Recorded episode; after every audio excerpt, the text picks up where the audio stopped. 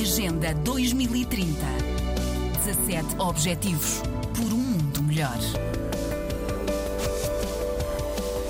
Sim, sim, com certeza. Tayane Maciel acaba de fazer 30 anos.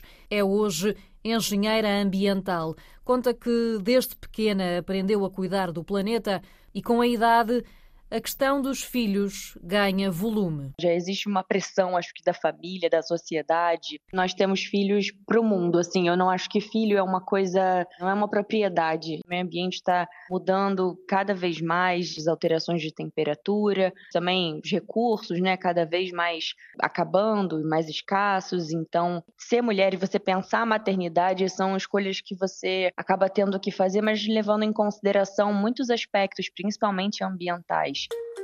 As preocupações com o ambiente estão normalmente associadas à intenção de ter um filho ou nenhum. É o que revela um estudo da University College London, que analisou mais de 10 países um pouco pelo mundo: Estados Unidos, Nova Zelândia ou Canadá. Para Tayane Maciel, nascida no Brasil, a questão é clara. Por enquanto, eu não imagino tendo filhos, né? Assim, não é um, um plano meu.